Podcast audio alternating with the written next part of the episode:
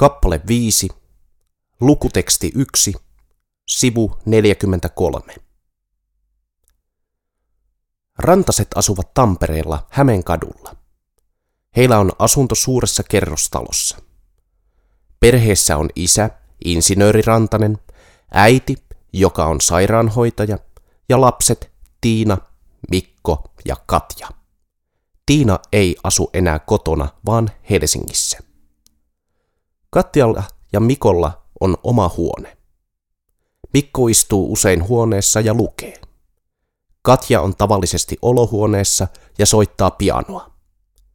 Perheellä on vanha piano. Katja on musiikkikoulussa ja hänellä on hyvä opettaja. Katja soittaa hyvin. Nyt on tavallinen perjantai-ilta. Tiina tulee Helsingistä kotiin. Isä nukkuu sohvalla. Äiti lähtee työhön. Mikko syö keittiössä. Katja soittaa.